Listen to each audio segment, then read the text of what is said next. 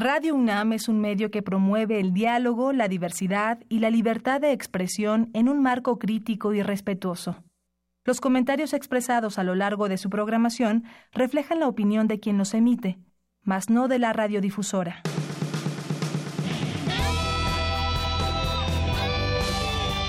Prisma RU.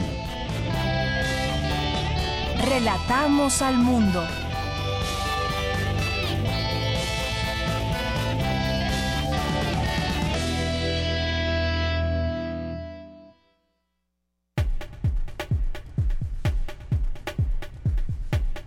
¿Qué tal? Muy buenas tardes. Qué bueno que nos acompaña. Gracias por estar aquí con nosotros. Gracias a mi compañero Jorge Díaz que estuvo ayer aquí al frente de estos micrófonos. Ya estamos con mucho gusto aquí acompañándoles también ya todo el equipo. Soy de Yanira Morán y hoy vamos a presentarles como todos los días varias cosas, varios temas que queremos de los cuales queremos informarles y queremos eh, que analicen junto con nosotros los distintos académicos en distintas perspectivas sobre temas importantes.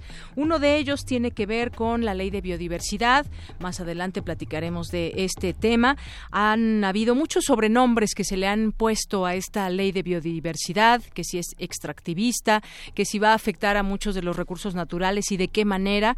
Hay rechazos a ella y sobre todo también muchas organizaciones no gubernamentales que tienen el tema entre sus manos y nos platican, nos dicen por qué.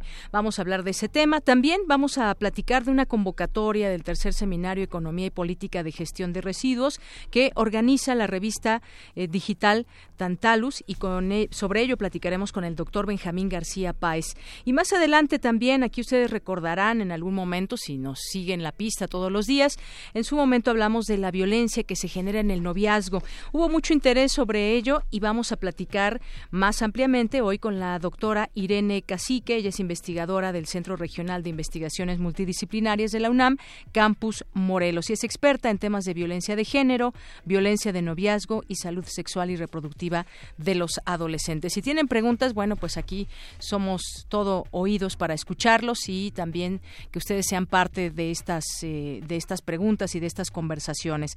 También hoy tenemos eh, la segunda parte de la conversación que sostuvimos con la maestra Gloria Careaga, activista por los derechos sexuales, cofundadora del programa universitario de estudios de género, ahora CIEG, y con ella vamos a tener esta plática, nuestra segunda conversación con ella, eh, la segunda parte. Y hoy miércoles también Alejandro Toledo, que es nuestro colaborador en literatura, él es ensayista, miembro del Sistema Nacional de Creadores de Arte, va a platicar con nosotros en esta ocasión sobre Josefina Vicens, que este año se cumplen 30 años de su muerte. Quédese con nosotros aquí en Prisma RU y nos vamos a ir a nuestro resumen informativo que hoy nos va a hacer el favor de leer mi compañera Virginia Sánchez. Relatamos al mundo. Relatamos al mundo. Y bueno, ya está aquí con nosotros Vicky. Gracias, Vicky. Muy buenas tardes. Hola, aquí un poco afectada de la garganta, pero con mucho entusiasmo. seguro, como siempre, con la pila bien arriba. Hoy se llevó a cabo la presentación de la Agenda Ambiental 2018, Diagnósticos y Propuestas. Nuestro compañero Jorge Díaz nos tendrá toda la información. Las grandes industrias dominan el mercado alimentario de México, señala investigadora de la UNAM. En unos minutos, más información con Cristina Godínez. Durante el encuentro del análisis interdisciplinario sobre las elecciones en México, especialistas coincidieron en que la falta de transparencia en las encuestas repercute en el electorado. Cindy Pérez, más adelante con información. Este martes, el secretario de Relaciones Exteriores, Luis Videgaray, realiza una gira de trabajo en Dallas, Texas con el objetivo de fortalecer la relación política y comercial con actores clave a nivel estatal. El gobierno federal ha pagado casi mil millones de pesos a empresas que el Servicio de Administración Tributaria clasificó de fantasmas. El jefe de gobierno capitalino, Miguel Ángel Mancera, informó que en los próximos días pedirá licencia al cargo, por lo que al frente de la Ciudad de México se quedaría José Ramón Amieva, actual secretario de gobierno. Además de las firmas falsas, el Instituto Nacional Electoral indaga el uso de recursos del gobierno de Nuevo León para financiar el proceso de acopio de firmas del gobernador con licencia Jaime Rodríguez. José Antonio Meave, candidato presidencial del PRI, nombró como coordinador de juventud de su campaña a José Manuel Romero Coello, quien renunció hoy al Instituto Mexicano de la Juventud.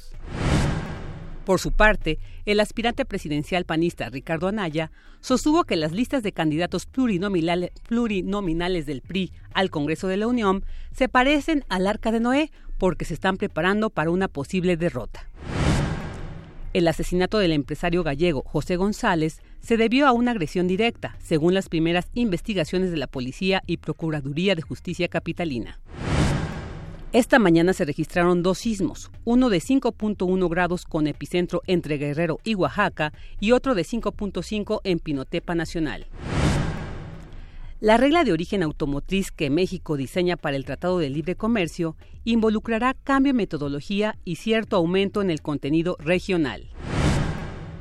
Y en Global RU tendremos que al menos una persona resultó herida este martes tras producirse una explosión cerca de las instalaciones de la compañía FedEx, cerca de San Antonio, Texas el expresidente francés Nicolas Sarkozy declaró hoy bajo arresto en la investigación judicial iniciada por un posible financiamiento ilegal de la campaña para su elección en 2007.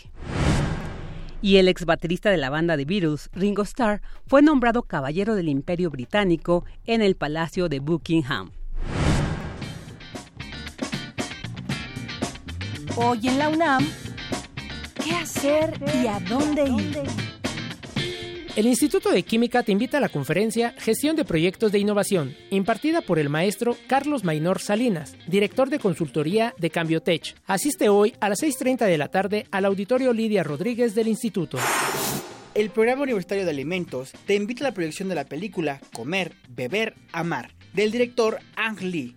La cita es hoy a las 5 de la tarde en el Palacio de la Autonomía, ubicado en la calle Licenciado Primo de Verdad, número 2, Colonia Centro. La entrada es libre. No te puedes perder el encuentro internacional Identidad y Patrimonio Cultural, acciones para su conservación, valoración y educación, organizado por la Facultad de Arquitectura, que se llevará a cabo los días 20, 21 y 22 de marzo, de 3 de la tarde a 9 de la noche, en el Teatro Carlos Lazo. Informes y registro en la página www.arquitectura.unam.mx.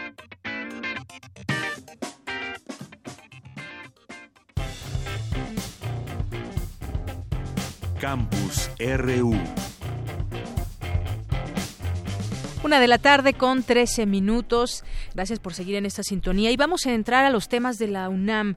Mi compañera Cindy Pérez Ramírez nos tiene información sobre la falta de transparencia en las encuestas, cómo repercute en el electorado. También hemos eh, conocido en muchas ocasiones y ya en varios procesos electorales cuando se utilizan estas encuestas para tener esa percepción de cómo va el sentir de la gente cuando hay una elección tan importante como la que tenemos en marcha, ese proceso electoral 2018, donde entre otros cargos se elegirá al nuevo presidente. Bueno, pues hay falta de transparencia muchas veces en esas encuestas en sus métodos, eh, a veces muy cuestionables, y sin embargo también nos las pasamos diciendo en muchos espacios que quien paga las encuestas pues es, quien las gana finalmente. Esta eh, situación de las encuestas quizás podríamos pensar en cómo se pueden regular o en cómo tener un método lo más cercano posible con menos margen de equivocación, pero las últimas, las últimas eh, procesos en que hemos tenido o hemos mirado hacia las encuestas, pues no ha ido muy bien el tema de la transparencia. Adelante, Cindy.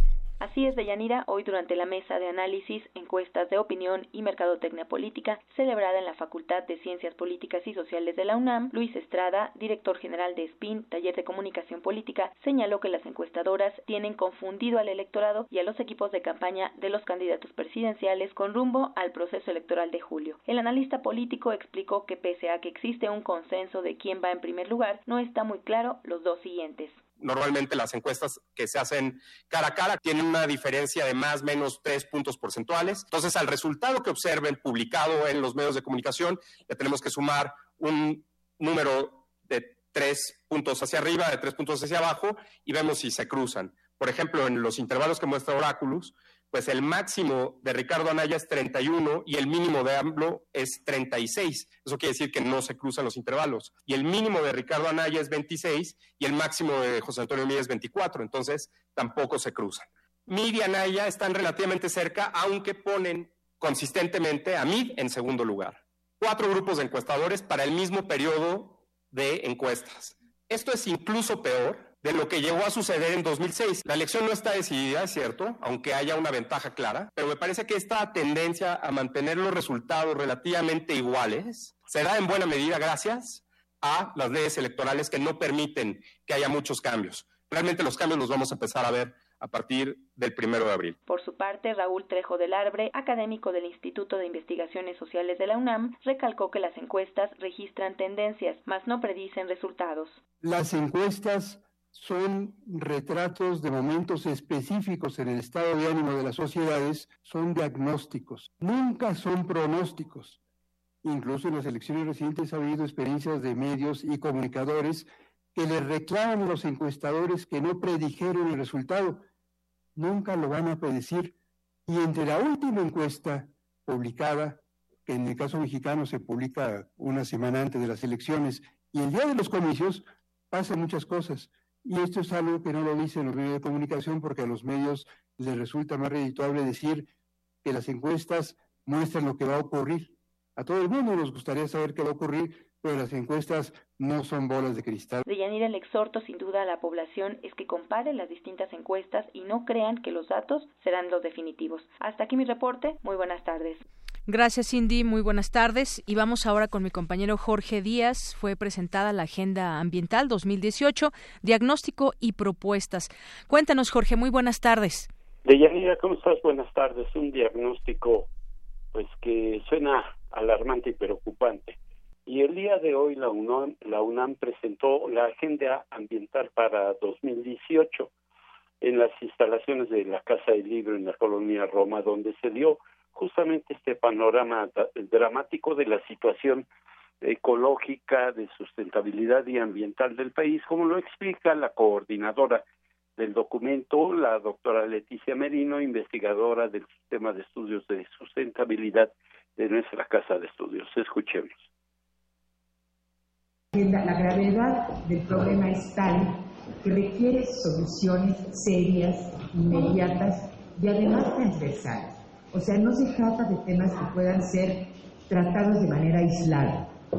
El tema del agua tiene dimensiones económicas, tiene dimensiones sociales que afectan de manera distinta a los grupos vulnerables y a los grupos con mayor poder económico. Y pues son ocho los temas centrales, en ellos se abordan el caso del agua, como dice la investigadora, el crecimiento incontrolable de las ciudades, la deforestación, el uso indebido del suelo, entre otros temas. Por ejemplo, te quiero informar que la Procuraduría Federal de Protección al Medio Ambiente, la Profepa, decomisa treinta mil metros cuadrados de madera ilegal, cuando cada año se talan 14 millones de metros cuadrados, una cifra totalmente diametralmente opuesta y que se sustraen de pues ilegalmente con la lógica de forestación del territorio nacional. De los dos millones de hectáreas destinadas formalmente a la protección ambiental, el 25% son aprovechadas, el resto está descuidada. Además de que el 40% que se destina de agua para convertirla en potable se desperdicia, se pierde por ahí en fugas, en eh, malos manejos por, por muchas personas. Y como lo comenta la investigadora Elena Kotler, el gobierno, en su afán de obtener recursos económicos, deja en el abandono a los pequeños productores del campo. Vamos a escuchar. Desde los años 90, el Estado se ha retirado en su, en su obligación de, de cubrir la seguridad alimentaria de la población y más bien ha comenzado a ver a las actividades agrícolas como una gran generadora de divisas, apoyando a partir de subsidios y incentivos a grandes agricultores y también a empresas agroindustriales. En la, en la minería de Yanira el panorama no cambia ya que se ha convertido en un sector rentable, pero solamente la bolsa de valores con 1.200 empresas transnacionales y que desde hace 36 años este sector no aporta absolutamente nada en la ayuda al medio ambiente. Es el doctor Rodolfo García Zamora quien se refirió a este tema. Vamos a escuchar. Y esto se ve materializado en que la Secretaría de Economía promueve un proceso masivo de concesiones del territorio nacional. Actualmente el 57% de todo el territorio nacional ya está concesionado, concesiones con una vigencia de 50 años y prorrogable a otros 50 años. Y la expresión de este proceso masivo de concesiones se ve reflejado en estos 120 conflictos socioambientales en todo el país, donde comunidades en todas las regiones de México se resisten a ser despojadas. Ese es el diagnóstico de Yanira, el diagnóstico universitario. Sin embargo, las propuestas se harán llegar a los próximos diputados y senadores, pero después de las elecciones del primero de julio, otra vez, lamentablemente, todo dependiendo de la política, de las estadísticas de las que hablaba mi compañera Cindy Pérez y de los intereses de aquellos que ostentan el poder o quieren llegar a él a como dé lugar. Sin embargo, este tipo de eh, temas que son importantes para toda la nación, para todo ser humano en este país, simple y sencillamente se dejan de lado y solamente estadísticas, discursos, enfrentamientos verbales que no llevan a nada y absolutamente nada, eh, incluso en el aspecto ambiental, algo eh, que, que nos está afectando a todos los que habitamos este país. De Yanira, el informe que yo tengo. Muchas gracias por el mismo, Jorge. Buenas tardes. Hasta luego. Hasta luego. Bueno, pues uno de los pendientes también la Agenda Ambiental 2018. ¿De qué se nutrirá, eh, pues de las de las propuestas que nos hagan llegar los eh, candidatos en su momento? ¿Cómo estará conformada esa agenda? ¿Qué tanta importancia le darán al tema ambiental por encima quizás de otros tantos? Porque es finalmente el tema ambiental, tiene que ver con el lugar donde vivimos y los objetivos que queremos alcanzar también como, como país, inmersos en un contexto internacional que también tiene muchos pendientes. Podemos hablar del cambio climático, podemos hablar de, de todo lo que lo que forma ese cambio climático y que hemos tenido, que tenemos ya encima, que tiene que ver con la deforestación, eh, el uso indebido del suelo, el agua, la minería, cómo explotamos nuestro medio ambiente. Bien, vamos ahora a otro tema, eh, un tema también muy importante, porque artículo 19, México y Centroamérica presentaron su informe anual 2017, donde se abordó la situación del gremio periodístico del país. Mi compañera Virginia Sánchez estuvo ahí presente y nos tiene la información ¿Qué tal, Vicky? Buenas tardes. Hola, ¿qué tal? Auditorio de Prisma. Muy buenas tardes. Pues así es, ahí se dice que debatir la democracia implica hablar de derechos para todas y todas, es hablar del estado de las libertades que deben garantizarse en el espacio cívico, como la libertad de expresión, de información, de asociación y de reunión.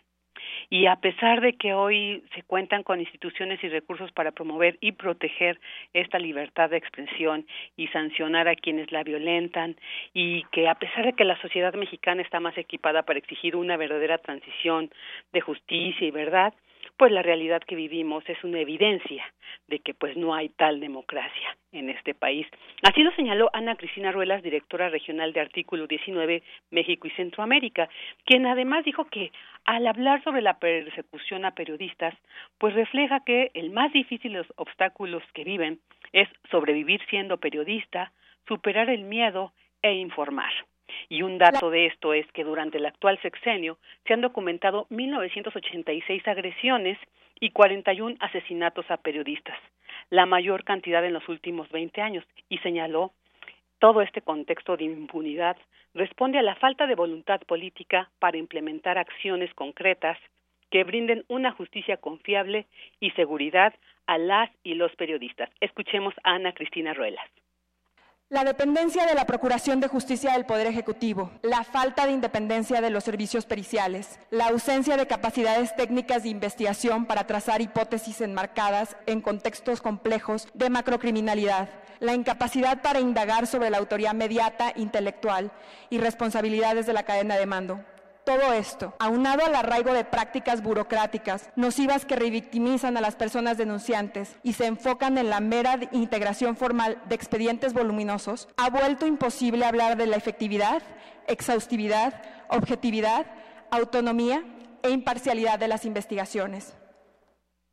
Por su parte, Ricardo Rafael de la Madrid, periodista, académico, investigador director del Centro Cultural Tlatelolco, señaló que el problema en nuestro país es que el Estado, el gobierno, dijo, es la pistola que utilizan los criminales organizados para dispararse entre sí, apropiándose de la policía municipal, de una procuraduría, de un juez, y señaló que es un método eficaz que han eh, utilizado para ganar la plaza, ganar la guerra, ganar el control de, de las drogas. Y dijo, si seguimos permitiendo que los funcionarios cobren en la misma nómina, pues esto seguirá pasando. Y señaló uno de los problemas principales y que esto refleja es el asesinato de los periodistas. Escuchémoslo. Hace un sexenio hablábamos del norte del país, Ciudad Juárez, Tijuana, Monterrey, Coahuila, pero en este sexenio ese cáncer, ese tumor hizo metástasis y hoy tan agresivo es vivir en Puebla, en Veracruz como lo era en Michoacán o lo era en Tamaulipas. Y la Ciudad de México, dejemos de mentirnos, se nos ha vuelto un polvorín.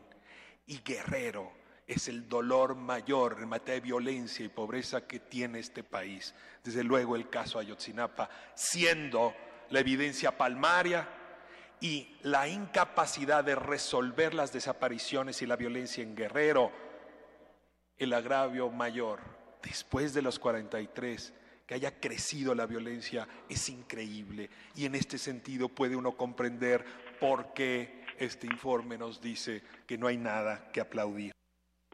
Y así es, Dayanira, pues eh, durante este informe se estuvieron hablando pues de muchos acontecimientos, ¿no? Que marcarán este sexenio, como esta, este, el, uso de este medio Pegaso para espiar a personajes, eh, a periodistas, a, a políticos y señalaban, bueno, si esto les pasa a ellos que nos esperará. Entonces hablaban pues que en realidad no tenemos esta garantía ni esta este respeto realmente a todas estas garantías que tendría a, todos estos derechos que pues dentro de una democracia tendrían que existir. Es por eso que señalan esto es una democracia simulada y no hay nada que aplaudir al respecto. Pues quienes estén interesados en escuchar todo el informe completo lo pueden hacer a través de la página de YouTube de esta organización Artículo 19.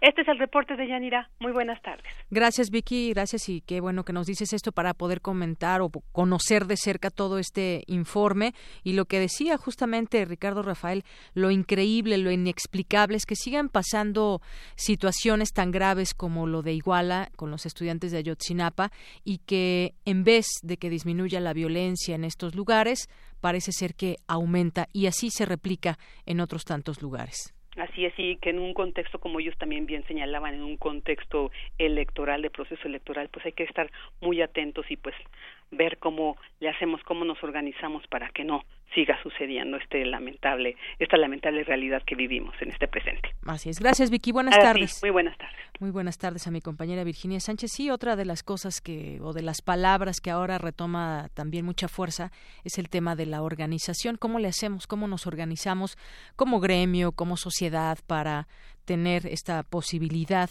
de hacer un llamado quizás más contundente desde, desde dentro de la propia sociedad eh, con estos temas que, que duelen y que vivimos todos los días en muchos lugares de este país. Una con, con 29 minutos. Porque tu opinión es importante, síguenos en nuestras redes sociales, en Facebook como Prisma RU y en Twitter como arroba PrismaRU. Queremos escuchar tu voz. Nuestro teléfono en cabina es 55 36 43 39.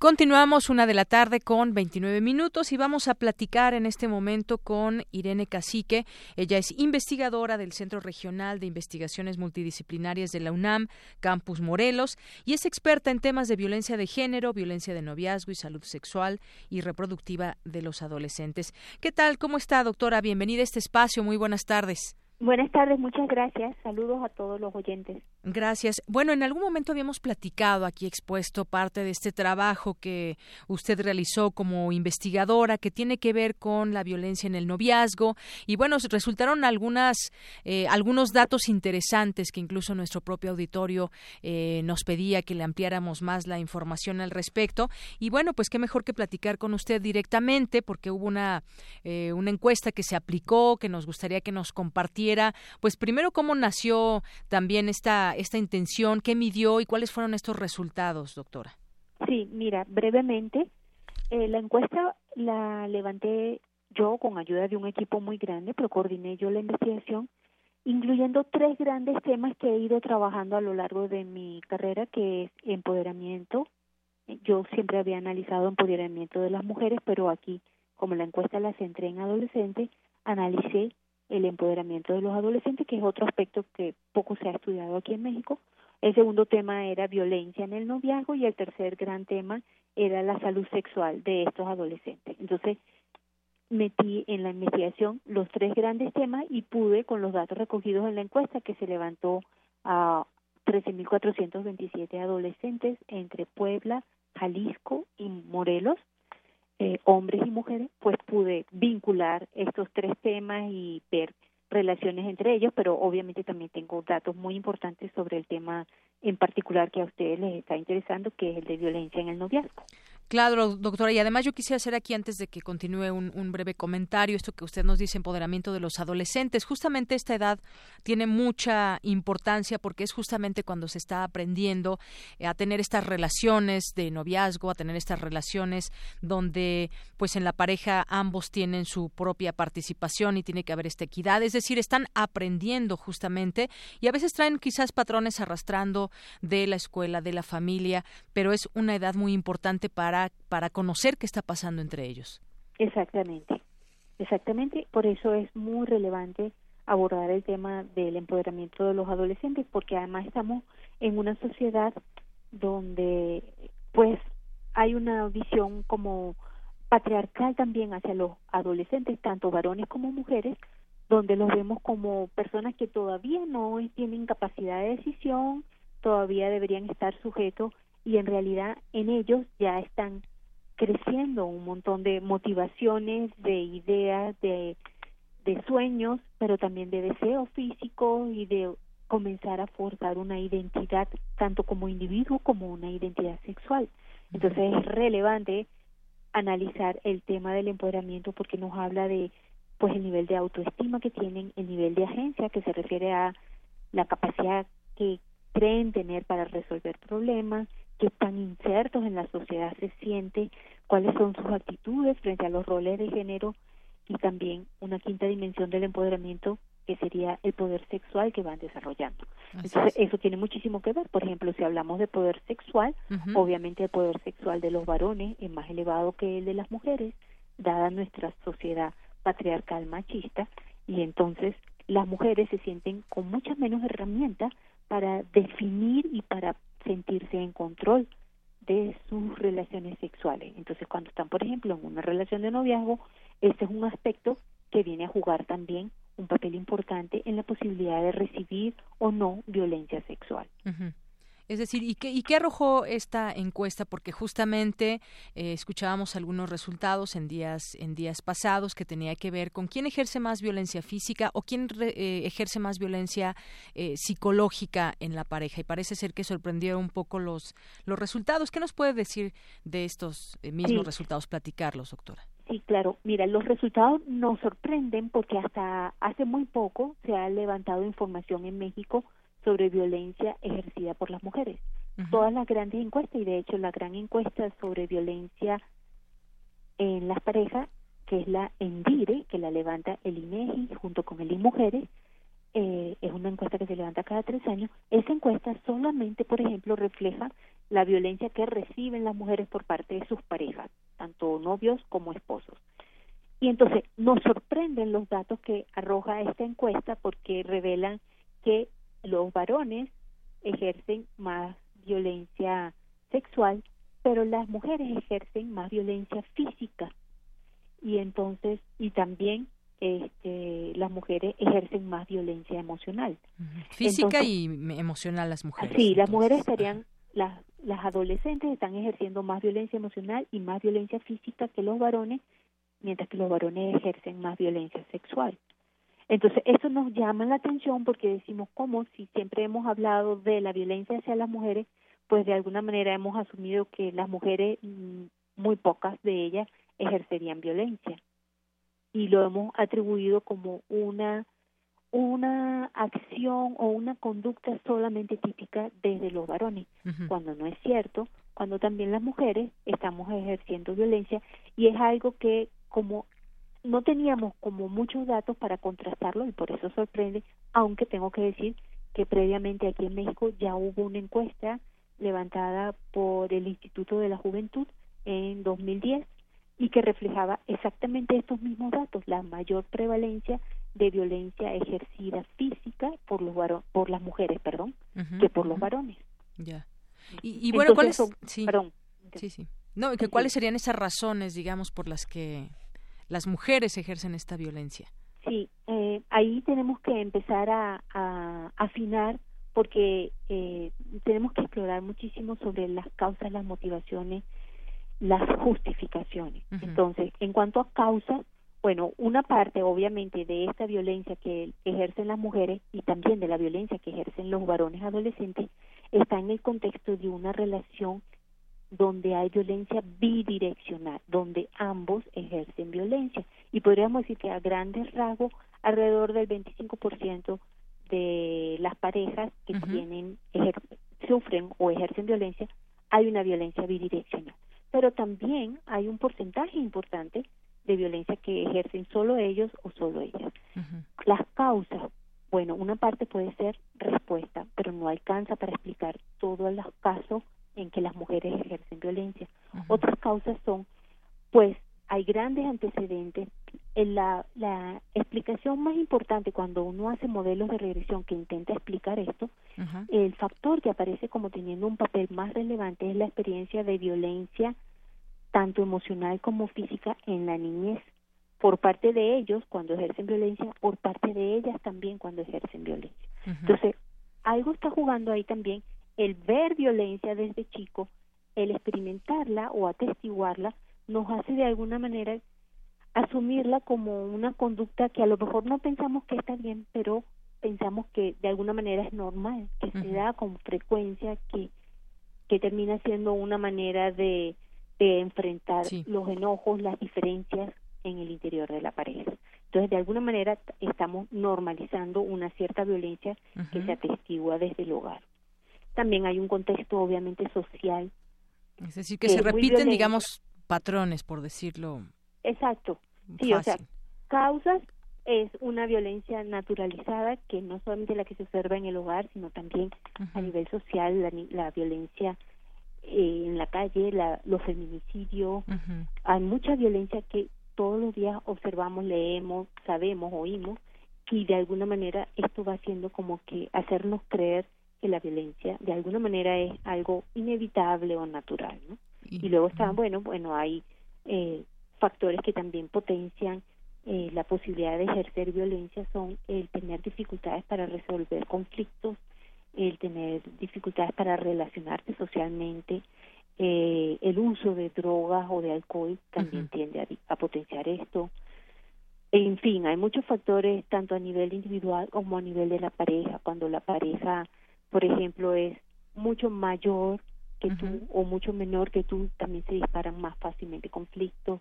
Hay muchos factores en distintos niveles de la realidad social que ayudan a explicar o que de alguna manera favorecen la aparición de esta violencia que se ejerce. Y bien, doctora, estas son, digamos, los indicadores que ustedes a través de estas eh, encuestas o de, esta encuesta que se realizó nos puede platicar estos resultados. Y bueno, vemos que si hablamos de las razones, pues hay varias, entre ellas este contexto que, que permea entre las propias personas.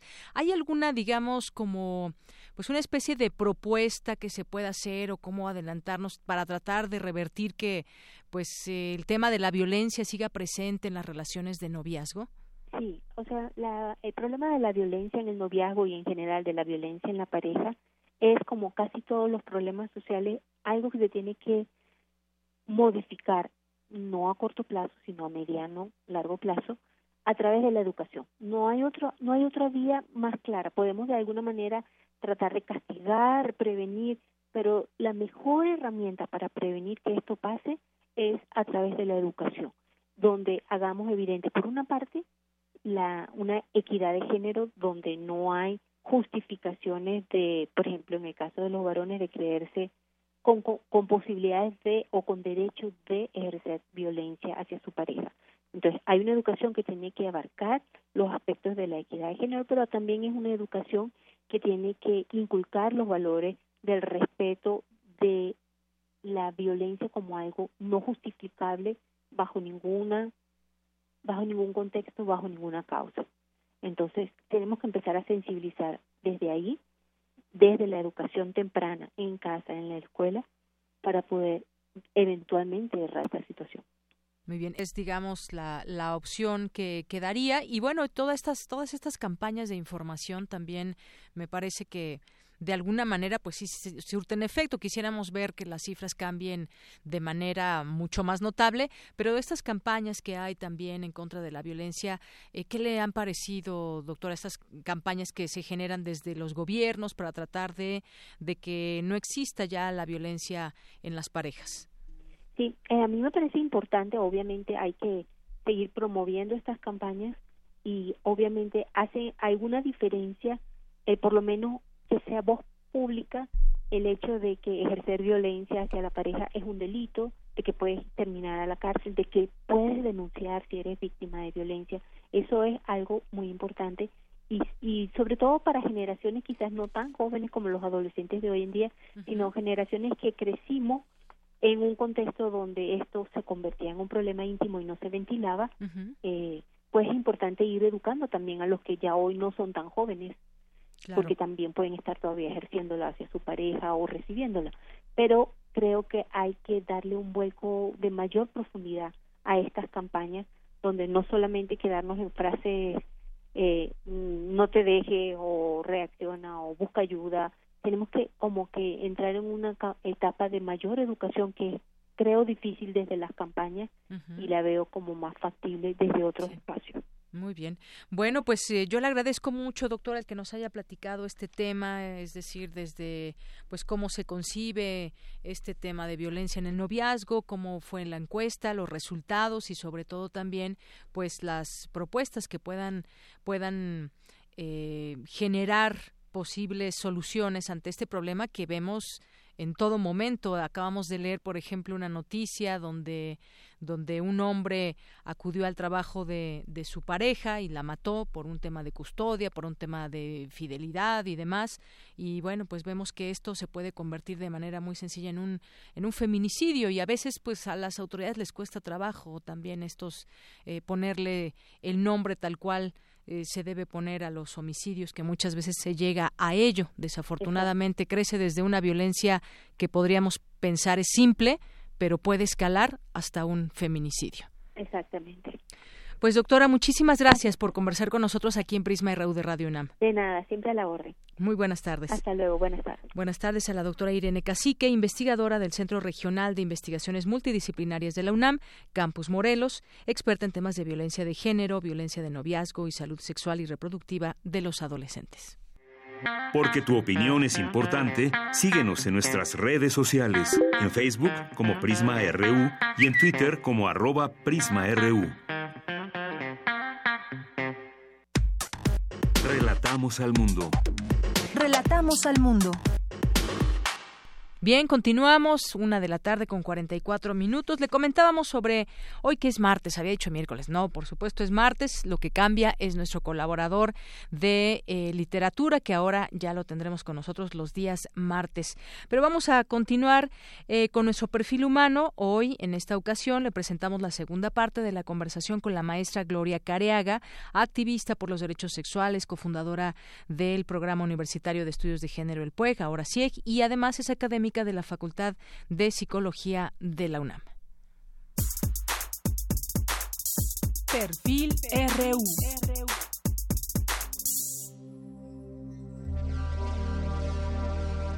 Gloria Carega Pérez es licenciada en Psicología por el Instituto Tecnológico de Estudios Superiores de Occidente y maestra en Psicología Social por la Universidad Nacional Autónoma de México. De 1992 a 2004 se desempeñó como secretaria académica del Programa Universitario de Estudios de Género de la UNAM. Entre las iniciativas ahí desarrolladas, además de la incorporación del género en el desarrollo del conocimiento y en las políticas públicas, impulsó el área de estudios sobre la diversidad sexual y una nueva perspectiva para el análisis de la masculinidad. Ha coordinado antologías y publicado múltiples artículos y capítulos del libro y desarrollado estudios en el Centro Golda Meir en Israel y pasantías académicas en la Universidad Nacional de Costa Rica. Durante su trayectoria ha sido galardonada con la medalla Omecihuatl del Instituto de las Mujeres y el premio Hermelinda Galindo de la Comisión de Derechos Humanos del Distrito Federal. Actualmente coordina el área de estudios en sexualidades y participa activamente en el movimiento feminista y en el movimiento LGBTI, tanto a nivel nacional como internacional. Sus áreas de interés están centradas en los derechos humanos, la población, el desarrollo y la sexualidad.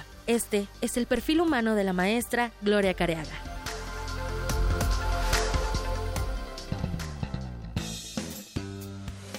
Hay que recordar, la vez pasada estuvimos platicando con la maestra Gloria Careaga Pérez, ella es licenciada en psicología y es maestra en psicología social por la UNAM y ha desempeñado distintos cargos, ha sido cofundadora del Programa Universitario de Estudios de Género, OICIEG, y la vez pasada, bueno, antes que otra cosa, otra vez, bienvenida, maestra. Muchas gracias. Y hablábamos, dejábamos con esa última parte que estábamos platicando de equidad de género y que en nuestras raíces tenemos esta parte de racismo, de sexismo y de cómo pues también todo lo que tiene que ver en nuestra educación y se habla mucho de la equidad de género hoy en día. Hay muchas voces que se unen, muchos movimientos, pero realmente se ejerce hoy en día en el mundo la equidad de género, maestra. Pues mira, desafortunadamente no. Yo creo que eh, hay países en donde se ha avanzado de una manera sustantiva y que realmente vemos cómo esa condición de igualdad entre hombres y mujeres contribuye de manera definitiva en un mejoramiento de la vida social y de la producción de un país. Entonces, en ese sentido, yo creo que es un desafío que tenemos que, mirar y que encontrar la manera de que realmente podamos avanzar en el país para que cambiemos esta mentalidad en la que pareciera que, yo, yo digo que muchas personas tienen en la cabeza la idea de que están a favor de la, de la igualdad, pero no ha habido la oportunidad, yo digo socialmente, de que haya una reflexión profunda que nos permita reconocer cuáles son los comportamientos o las ideaciones que tenemos que no permite que realmente avancemos. Es decir, que tenemos un discurso político políticamente correcto donde no no yo estoy yo estoy a favor de la igualdad de las mujeres y yo respeto a las mujeres pero a la mera hora en los comportamientos y en algunas partes de su discurso nosotros vamos que no es tan sencilla la cosa no que esto tiene una raíz social cultural muy, muy importante. Maestra, yo quisiera ahora preguntarle de estas actividades que tendrá en ONU Mujeres, ¿cuáles son esos objetivos? ¿Qué se va a hacer desde ahí en este grupo asesor de la sociedad civil de ONU Mujeres en América Latina y el Caribe? Bueno, mira, yo como, como feminista, una de las de las direcciones que yo tomé en mi trabajo ha sido el campo de la sexualidad. La sexualidad ha sido considerada una de las dos ejes que mantienen esta dominación entre hombres y mujeres. Es la violencia y, la sexualidad, dos de los elementos que están sosteniendo el sistema de dominio. Y entonces eh, yo reconocí que había un gran trabajo, una gran cantidad de personas que, que han estado trabajando la violencia, que también me parece un, un asunto muy importante, pero que creo que la sexualidad es un campo que se ha trabajado muy poco. Entonces, eh, desde hace tiempo que yo vengo trabajando alrededor, de, fomentando el estudio y la investigación sobre la sexualidad, porque como yo decía antes, eh, no podemos seguir pensando que el objeto de la sexualidad es la reproducción, sino que realmente es el placer, pero que veamos cómo es que estas dos vías por donde se se concibe a la sexualidad, pues representa problemáticas sociales también muy importantes, ¿no? Tanto así que a las personas que no tienen una sexualidad reproductiva se les sanciona, se les discrimina, pero también que la sexualidad se ha convertido en una herramienta de, de, violencia muy importante, sobre todo para las mujeres, ¿no? El acoso sexual, el hostigamiento, la violación. Entonces ahí tenemos una problemática que no hemos acabado de, de entender cuál es el papel de la sexualidad y cómo, cómo nosotros podemos contribuir para que haya una sexualidad más satisfactoria, más plena, pero también más segura para todas las personas, ¿no? Entonces, este trabajo que yo he venido desarrollando me ha abierto las puertas de manera importante para el trabajo en, en los espacios intergubernamentales, principalmente, bueno, Naciones Unidas, la OEA, la CEPAL, ¿no? Porque precisamente lo que nosotros tratamos de, que se reconozca que la sexualidad es una dimensión más en la vida de las personas y que las fuerzas políticas, económicas y sociales están influyendo para que ésta no sea desarrollada plenamente. Entonces, este trabajo eh, fue precisamente lo que llevó a que, o sea, el, los avances que hemos tenido en el, en el, trabajo sobre sexualidad llevó a que ONU Mujeres abriera una convocatoria para que quienes estábamos trabajando en este campo, incluyendo los derechos de las personas LGBT, este, pudiéramos formar parte de su consejo y que lleváramos esta nueva visión, vamos a decir, al trabajo que una mujeres está haciendo. Y eso es lo que precisamente me toca a mí ahora, como parte de este consejo, pues contribuir para que el trabajo que ha venido desarrollando ONU, Mujeres ahora incorpore la dimensión de sexualidad en sus análisis, en, su, en, la interpretación que sobre la política social se esté haciendo. Muy bien, pues un tema que de, sigamos discutiendo en este espacio en su momento porque bueno esta, estas em, muchas veces estrategias pues llevan su tiempo y podríamos ir platicando de estos de estos logros. Pues gracias eh, maestra porque todo este trabajo que se realiza toda esta investigación y demás pues nos sirve a todos aquellos que estamos también dentro de o medios de comunicación interesados en el tema para poder también eh, darlo a conocer y difundirlo. Yo le preguntaría ahora ya casi para terminar esta entrevista, maestra, en su tiempo libre, ¿qué le gusta hacer? ¿Le gusta leer? ¿Le gusta escuchar música? ¿Le gusta qué le gusta hacer a la maestra Gloria Cariaga? Sí, bueno, me gusta leer, por supuesto, eso casi todo el tiempo, me gusta, pero como una actividad así formal que yo planeé, me gusta ir al cine. Y sobre todo, eh, ya en, con mayor tiempo, mi lugar favorito es la playa. La playa. ¿Y alguna playa en especial que le guste? O? Pues aquí en México me gusta Vallarta y por supuesto Río de Janeiro. Muy bien. Y nos dice que le gusta mucho leer. ¿Cómo qué le gusta leer? Pues novelas, novelas en, en general me gustan mucho, aunque me gusta mucho, eh, tengo como una tendencia, una preferencia por la novela histórica, ¿no? Kapuscinski es uno de mis autores favoritos, un periodista realmente que permite conocer las entrañas de las distintas culturas y, eso me parece y que enaltece además la labor del periodismo. Y por supuesto Marguerite Yourcenar también es de mis autores favoritos. Bien, y me dijo también de cine, algún tipo de cine que le guste. Ay, me gusta el drama. sí, me gusta el drama, es mi, mi área principal, sí. Muy bien. Pues muchísimas gracias por haber estado aquí con nosotros, eh, maestra Gloria Careaga. Ha sido un placer escucharla y que nos acompañe en esta sección de Perfil Humano. Muchas gracias. Estoy a sus órdenes cualquier día que quieras. Muchas gracias. Hasta luego, maestra. Relatamos al mundo. Relatamos al mundo. Tu opinión es muy importante. Escríbenos al correo electrónico prisma.radiounam@gmail.com. Queremos escuchar tu voz. Nuestro teléfono en cabina es 55 36 43 39. Bien, continuamos una con 54 minutos. Además, la maestra Gloria Careaga pues está, está participando en trabajos de la ONU, justamente generando pues lo que sabe hacer esta investigación en temas de género, en temas de diversidad y que seguramente también será muy importante escucharla ahora que vienen las campañas porque hay que poner, hay que centrar en su momento a los candidatos, hay que centrarlos desde la academia porque pues en la academia están los expertos. Ellos pueden hacer muchas propuestas, pero no tienen ese expertise en los temas que nos vayan presentando y aquí pues escucharemos justamente a quienes pueden aportar y quienes pueden analizar no solamente esas propuestas que traen ellos como candidatos, sino las propuestas que pueden que podemos tener como país. Pero ya en su momento llegarán esas discusiones que seguramente serán muy ricas y nos servirán, nos permitirán a todos tener un, una información mucho más amplia de lo que está pasando en nuestro país. Vamos ahora a escuchar, hoy es martes de poesía con Margarita Castillo y vamos a escuchar de su voz un poema de Miguel Aroche Parra, No basta amar. Poesía RU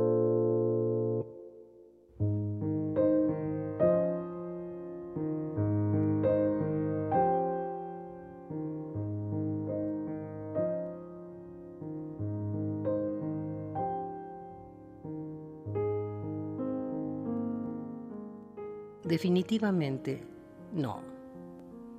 No basta que uno ame y que le amen.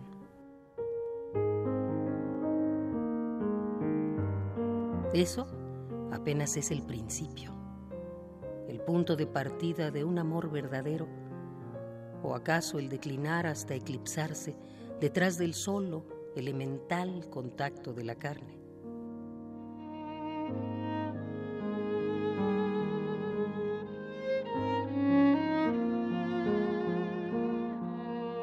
Definitivamente no. No basta que uno ame y que le amen. Hace falta integrarse plenamente.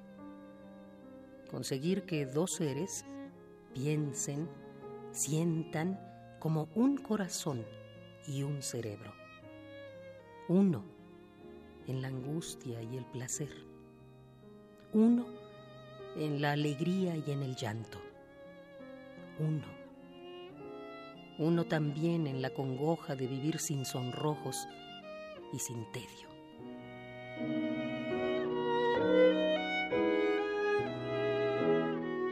Se trata de que la amada y el amante, sin anularse, se integren en la luz, en la penumbra, en la oscuridad, con cada beso y en cada palabra. Se trata de lograr de cada poro, fluida, dulcemente sin azoro una respuesta afín.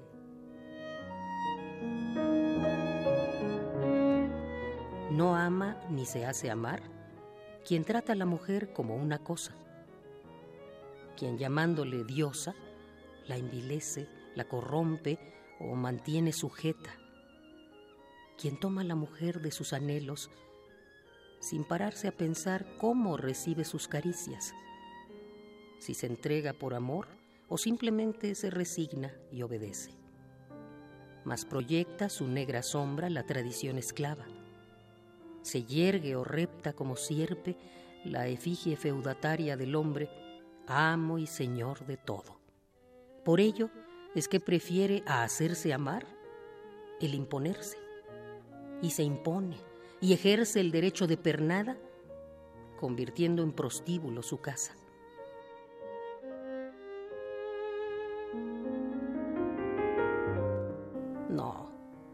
Definitivamente no basta que uno ame y que le amen. El amor verdadero es planta delicada, acaso la más sensible planta de invernadero capaz de florecer a la intemperie.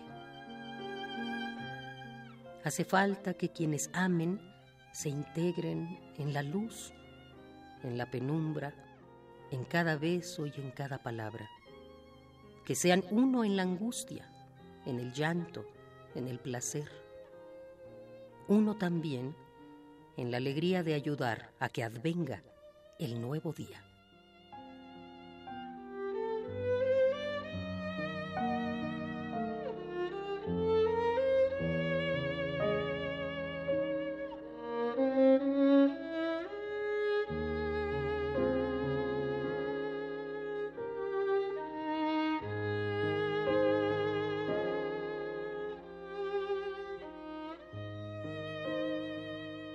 No, no basta amar. Miguel Aroche Parra.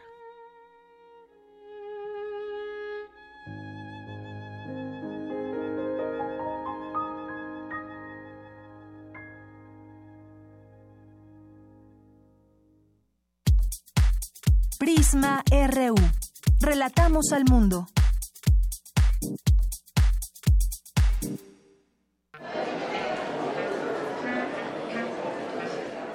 Historia de la literatura.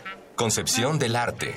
Idealismo revolucionario. Amores fugitivos. Conferencias magistrales. Creadores escénicos. Descontentos sociales. Clases inolvidables.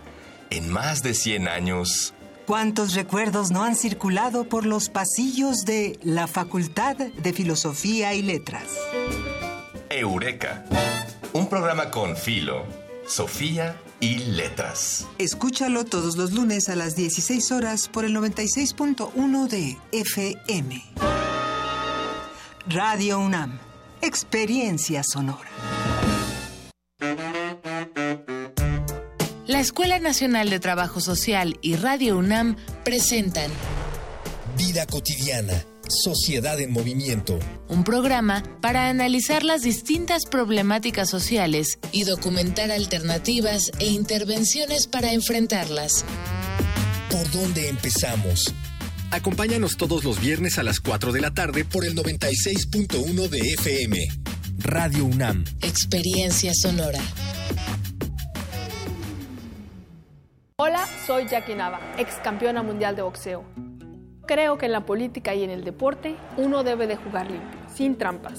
Los del PRI repiten y repiten por todos los medios las mismas falsas noticias contra el del PAN. Son golpes bajos, no dejes que te engañen. Solo buscan dañar a un joven brillante y honesto en el que muchos creemos. Yo como tú creo que México merece un cambio joven y valiente. Partido Acción Nacional. Los acaban de sentenciar. ¿Y qué? Seguro salen al ratito. No, les dieron cadena perpetua. ¿Pero cómo? ¿Cadena perpetua? Entre otros casos, el 25 de enero de 2018, mucha gente fue condenada a 140 años de prisión por secuestro y homicidio. El Partido Verde propuso modificar la ley para castigar con una pena máxima de 140 años a secuestradores. Hoy es ley aprobada y ya se aplica. Partido Verde. Cumplir es nuestra misión. Propaganda institucional del Partido Verde. La ciencia que hacemos. La ciencia que necesitas. La ciencia que aporta. La ciencia que somos. La ciencia que somos. Iberoamérica al aire. Una coproducción del Instituto Latinoamericano de la Comunicación Educativa, la Dirección General de Divulgación de la Ciencia y Radio UNAM. Mesas de debate, reportajes, noticias, entrevistas, efemérides y mucho más podrás escuchar todos los viernes a las 10 y media de la mañana. 96.1 de FM. Retransmisión domingos a las 9 y media de la mañana por el 860 de AM. Radio UNAM. Experiencia sonora. Yo soy Carla y no me dejaron ser candidata de mi partido porque pensaron que era mejor tener a un candidato hombre. Soy Jimena, fui candidata a alcaldesa y no estoy conforme con el resultado de la elección. Yo soy Alfonso, presenté mi proyecto para la consulta de presupuesto participativo. Creo que cumplió con los requisitos y no fue considerado. En todos estos casos, el Tribunal Electoral de la Ciudad de México analiza, indica quién tiene la razón y protege sus derechos. Tribunal Electoral de la Ciudad de México. De principio a fin, justicia en tu elección. Para tener el México que queremos hay que decidir. Para poder decidir tenemos que participar. Y para participar hay que recoger nuestra credencial para votar. Recuerda que el 16 de abril es la fecha límite para recoger tu credencial en el módulo del INE donde hiciste el trámite. Porque me importa, yo ya estoy listo para votar en las próximas elecciones. Instituto Nacional Electoral, INE.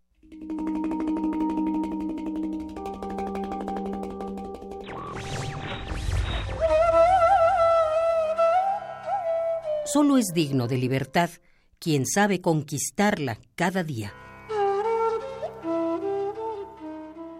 Goethe.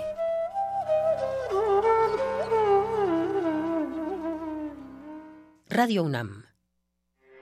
Porque tu opinión es importante, síguenos en nuestras redes sociales, en Facebook como Prisma RU y en Twitter como arroba PrismaRU.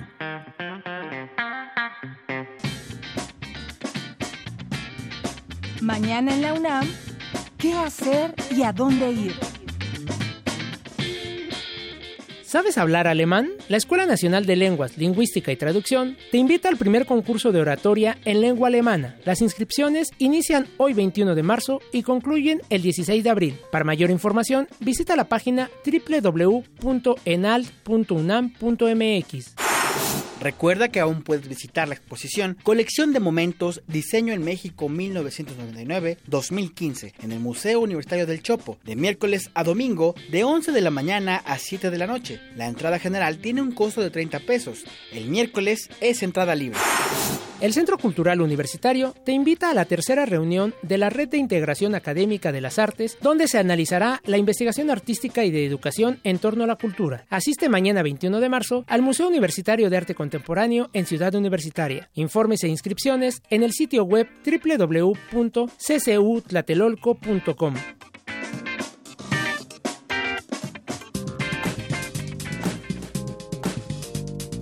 Cultura RU.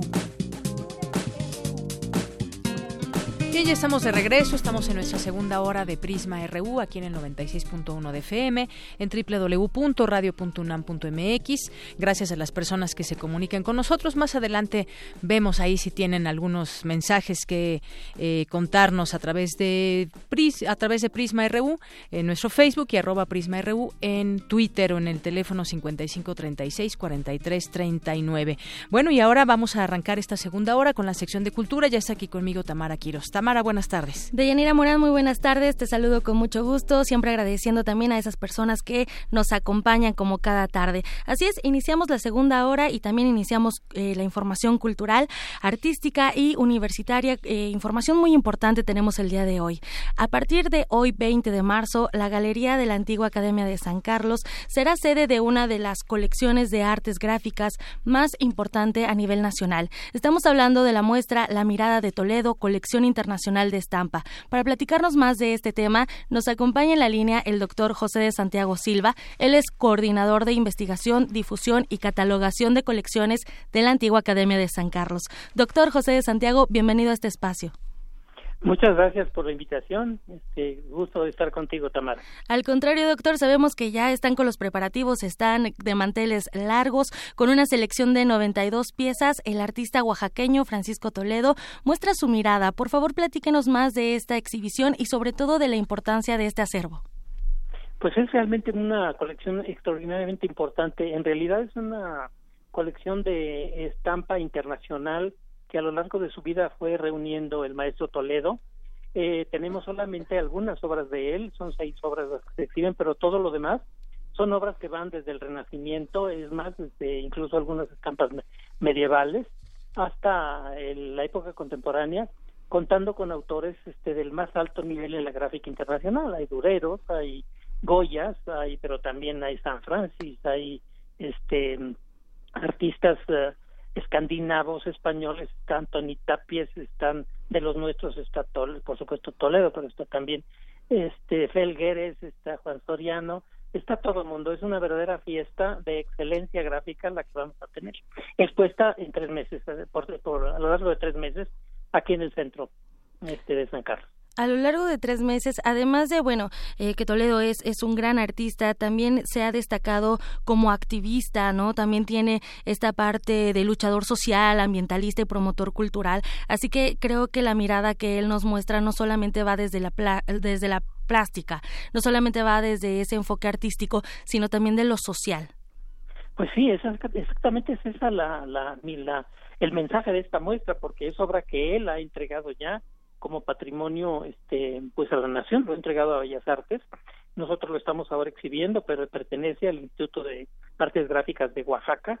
Y un detalle importante es que ahora que hubieron estos problemas de los temblores que han azotado a la región de donde él es en Oaxaca y en y en, su pueblo natal Cuchitán resulta que cambió la obra que había entregado para la exposición por obra que hizo a partir de los temblores esto habla no solamente de que su vocación altruista que usted menciona, este lo lleva a hacer estas colecciones y a difundirlas por el país, a adornarlas al país, sino que está pendiente como creador de lo que sucede en el país y de lo que lastima al pueblo mexicano. Es un ejemplo realmente de gestoría cultural y de generosidad de humanismo extraordinario el maestro Toledo. Y nosotros podemos ser testigos de este humanismo, de esta mirada, conocer un poco más y, bueno, conocer a grandes artistas como Miró, eh, algún otro, bueno, hay, también eh, Kitagawa, ¿no? Kitagawa, eh, japonés, también es parte de, uno de los núcleos de la exhibición. Sí, son es un uh, conjunto de tres uh, de tres grabados de Kitagawa Utamaro de excelencia gráfica de lo más uh, refinado que ha producido el arte gráfico japonés. Es realmente un tesoro lo que se puede ver aquí.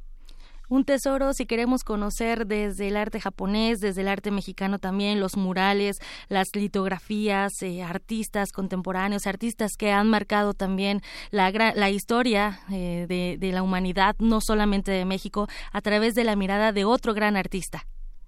Sí, no, es que es interesante porque lo que estamos viendo es eh, gráfica de primer nivel, pero es gráfica de primer nivel escogida, coleccionada por un artista de primer nivel.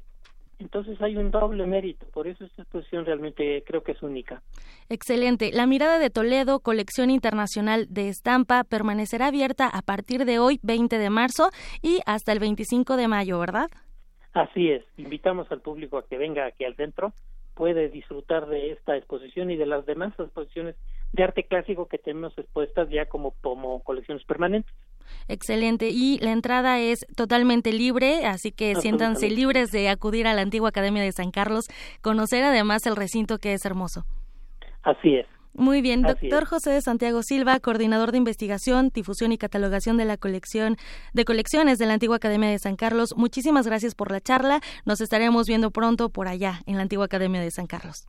Gracias a ti, Tamara, y al público que nos escucha. Muchas gracias. Muy buena tarde. Hasta luego. Deyanira, amigos, la antigua Academia de San Carlos se encuentra en el número número 22 de la calle Academia, aquí en la Ciudad de México, en el centro histórico. Y en otra información, también queremos invitarlos a la Jornada Lúdica Vasco-Catalana.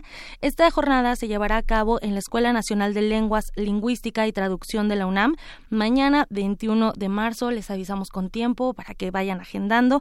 Les platico muy rápidamente.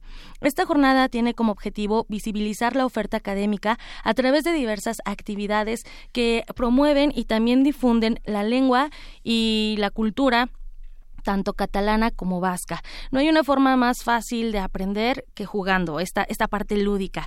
Por ello, en esta jornada se realizará una sesión de siete juegos donde la participación será en grupo y no se requieren conocimientos previos. Estos juegos están planeados como un primer acercamiento a ciertas características de estas culturas, englobando aspectos relacionados con la lengua, el cine, también la literatura, la gastronomía, la música y, por supuesto, las tradiciones. La cita es mañana miércoles 21 de marzo de 4.30 de la tarde a las 7 de la noche en el Auditorio Rosario Castellanos de la Escuela Nacional de Lenguas, Lingüística y Traducción. Esta se ubica en Ciudad Universitaria, muy cerca de la Facultad de Ingeniería y de la Facultad también de Química. La entrada es totalmente libre y es para todo el público, también la comunidad UNAM, para todos aquellos que les interese saber más, tanto del catalán como del vasco. Por hoy me despido y les deseo una excelente tarde. Gracias, Tamara. Muy buenas tardes. Vamos a continuar mientras tanto nosotros cuando son las 2 con 13 minutos. Porque tu opinión es importante, síguenos en nuestras redes sociales, en Facebook como Prisma RU y en Twitter como arroba PrismaRU.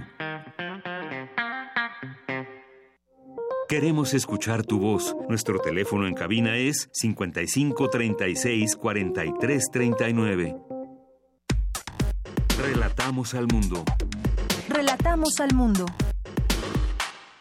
Continuamos dos de la tarde con 14 minutos. Gracias a quienes están pendientes de Radio UNAM y de su programación. Y en este momento, pues nos encontramos en el programa de Prisma RU.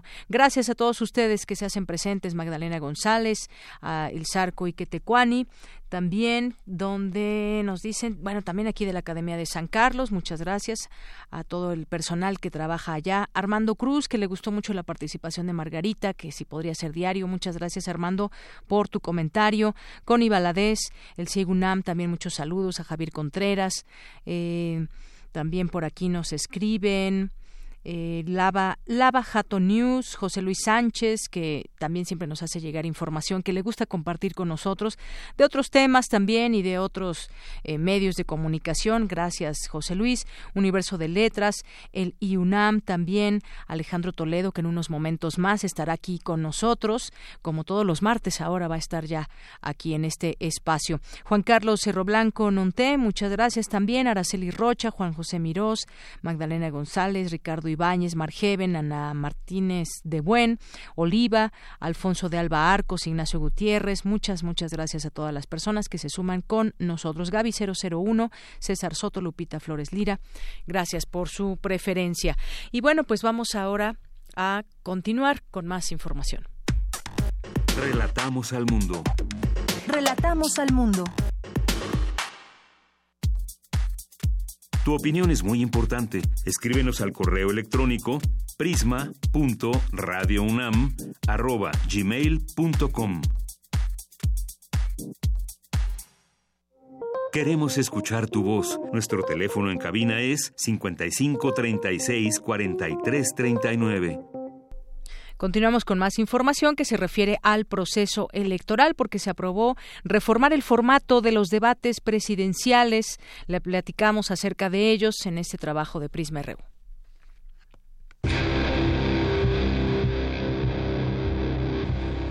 Proceso Electoral 2018. Prisma RU. Debates INE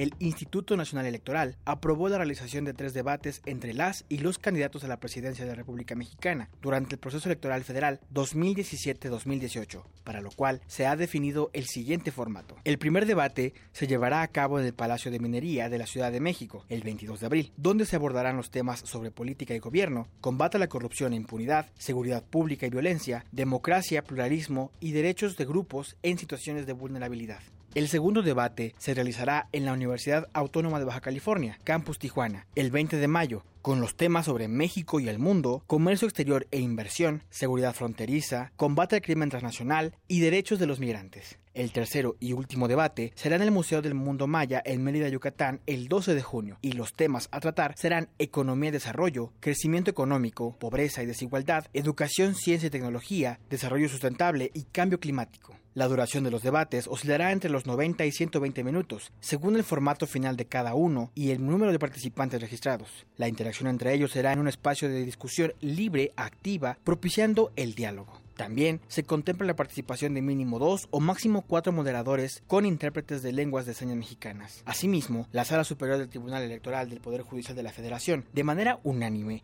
aprobó la realización de otros debates en medios de comunicación u otras instancias entre dos o más candidatos. Proceso Electoral 2018. Prisma RU. Continuamos dos de la tarde con 18 minutos y bueno, pues se acerca cada vez más el día en que arranquen las campañas. Mientras tanto, pues hemos visto una serie de cosas del proceso electoral. Ahora, pues muy recientemente, el viernes, quién es, quién es la independiente, entre comillado se ha puesto esta palabra, que pues cumplió también entrecomillado con todos los requisitos de las firmas y lo decimos así porque también hubo inconsistencias de Margarita Zavala que es que de quien me refiero muy enojados los otros dos eh, contendientes eh, el Bronco y el otro del PRD, Ríos Peter, porque pues no tienen ahora ya esta oportunidad desde ese análisis que da a conocer el INE. Se vinieron una serie de cuestionamientos, de críticas hacia el INE por esta situación, porque no, no solamente fueron dos los que no tuvieron bien, bien en orden todas las firmas, sino también Margarita Zavala, que se ha encargado también en distintos medios de comunicación de, de, señalar por qué sí tiene ella oportunidad y los demás no. Y, y bueno, pues una serie de cosas que, pues más allá de cualquier situación, están de alguna manera pues empañando, tal vez podríamos decir, este proceso, porque ahora pues tendrán que clarificar de manera muy contundente que realmente los otros dos eh, contendientes no tienen esa oportunidad de ser de ser parte de este proceso y por qué Margarita Zavala sí. Y hay quien también va más allá de todo esto y ve dentro de todo esto un plan para posicionar a Margarita Zavala, expanista, y ella decir que, bueno, no tiene toda la estructura del PAN, que ahora su estructura es completamente ciudadana y demás, y muchas otras cosas. Eso está pasando durante este proceso electoral. Bien, vamos a continuar ahora con mi compañera Dulce García, que nos tiene información acerca de la conferencia realizada en el Instituto de Ingeniería sobre emprendimiento científico. Adelante, Dulce.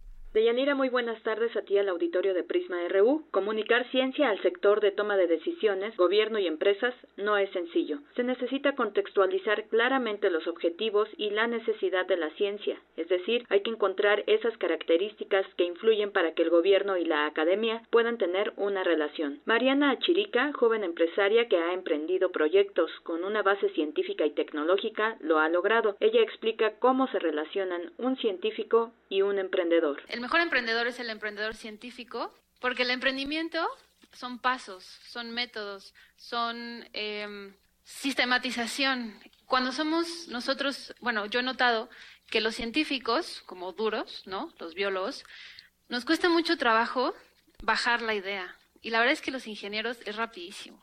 Entonces yo en mi equipo de trabajo he tenido ingenieros y es una maravilla porque yo les cuento cómo quiero solucionar un problema y entonces yo al principio me iba así como a toda la estructura y entonces bajar no la parte científica y como lo rico de la, de la parte intelectual.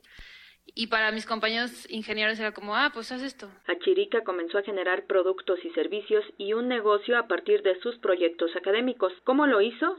Aquí su explicación. Pues fue al inicio muy, muy lento en el sentido de por dónde empezar, ¿no? En mi carrera, en la facultad, vimos una vez una materia en un proyecto de cómo hacer un negocio, pero la verdad es que no sabía bien. Y para ello, primero me metí a una incubadora de empresas, pero antes de ello, como buena científica, me puse a leer sobre esta transición y sobre si existía algo llamado emprendimiento científico o la parte del emprendimiento a los científicos o, cómo podía hacerlo. De Yanira Auditorio de Prisma RU, Mariana Achirica señaló que emprender negocios con una estrecha relación científica en México aún es un reto, pero no es imposible. Es el reporte. Muy buenas tardes. Gracias, gracias Dulce García. Buenas tardes. Vamos ahora con mi compañera Cristina Godínez. Las grandes industrias dominan el mercado alimentario de México, señala investigadora de la UNAM. Adelante, Cristina. De Anira, auditorio de Prisma RU, buenas tardes. En el Instituto de Investigaciones Sociales de la UNAM tuvo lugar la última reunión del Seminario Forestal y la primera de la Agenda Ambiental 2018. Esto en el contexto del cambio político en nuestro país. La doctora Leticia Merino, investigadora del Instituto de Investigaciones Sociales, señaló que lo ambiental es un tema de ciudadanos y para que tenga futuro debe tener el empuje de la sociedad. Escuchemos a la doctora Merino. Y en este contexto pensamos que necesitamos pensar y la política pública necesita dar a los temas ambientales que tienen un nivel de deterioro dramático que nos afecta a todos, necesita darle mayor peso, una atención seria, una política planificada basada en la comprensión de los problemas. Este, encontramos que siempre el tratamiento del tema ambiental ha sido secundario, ha sido cosmético, se basa en una idea de país que no corresponde al país que tenemos. Entonces, dentro de los temas de esta propuesta ambiental, muy centralmente está el tema forestal, dentro de la, de la, de la agenda ambiental que tiene ocho temas, agua, bosques, biodiversidad, ciudades, costas y mares, energía, minería y suelos y agricultura. Por su parte, el doctor Gonzalo Chapela habló de la propuesta forestal dentro de la Agenda 2018. Está organizado el documento que vamos a presentar en tres partes. Una que es un diagnóstico muy breve, muy superficial, tratando de destacar así los puntos más importantes y sobre todo los elementos de coyuntura que nos obligan a hacer cambios. Por ejemplo, eh, los ejidos de hoy no son los del reparto agrario. En la segunda parte estamos tratando de establecer los enfoques principales de la propuesta. Para nosotros el tema forestal pasa fundamentalmente por el bienestar de los territorios comunitarios, de los territorios forestales y de las comunidades y poblaciones que viven ahí, tanto desde el punto de vista de la economía como de la conservación del recurso y por supuesto de lo que podríamos llamar la justicia eh, histórica de los derechos que tienen esas poblaciones que viven en esos territorios, ¿no? Deyanira, este es mi reporte. Buenas tardes. Gracias, Cristina. Porque tu opinión es importante, síguenos en nuestras redes sociales, en Facebook como Prisma RU y en Twitter como arroba PrismaRU. Continuamos dos de la tarde con 24 minutos. Me da mucho gusto recibir vía telefónica al doctor Benjamín García Páez de la Coordinación Académica del Programa de Apoyo a Proyectos para la Innovación y Mejoramiento de la Enseñanza. ¿Qué tal, doctor? ¿Cómo está? Es un gusto tenerlo por aquí en Prisma RU. Eh, bien, eh, Deyanira, escuchando la interesante conversación que sostenías con el doctor Chatela.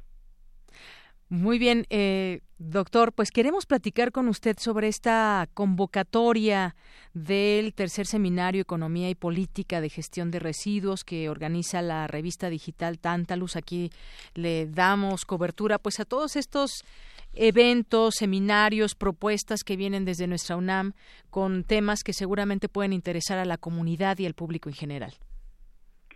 Eh, muchas gracias. Efectivamente, nosotros estamos convocando en este momento a un tercer seminario que va a estar dedicado eh, a la economía de los residuos y lo ampliamos un poquito más el título Economía y Política de la Gestión de Residuos.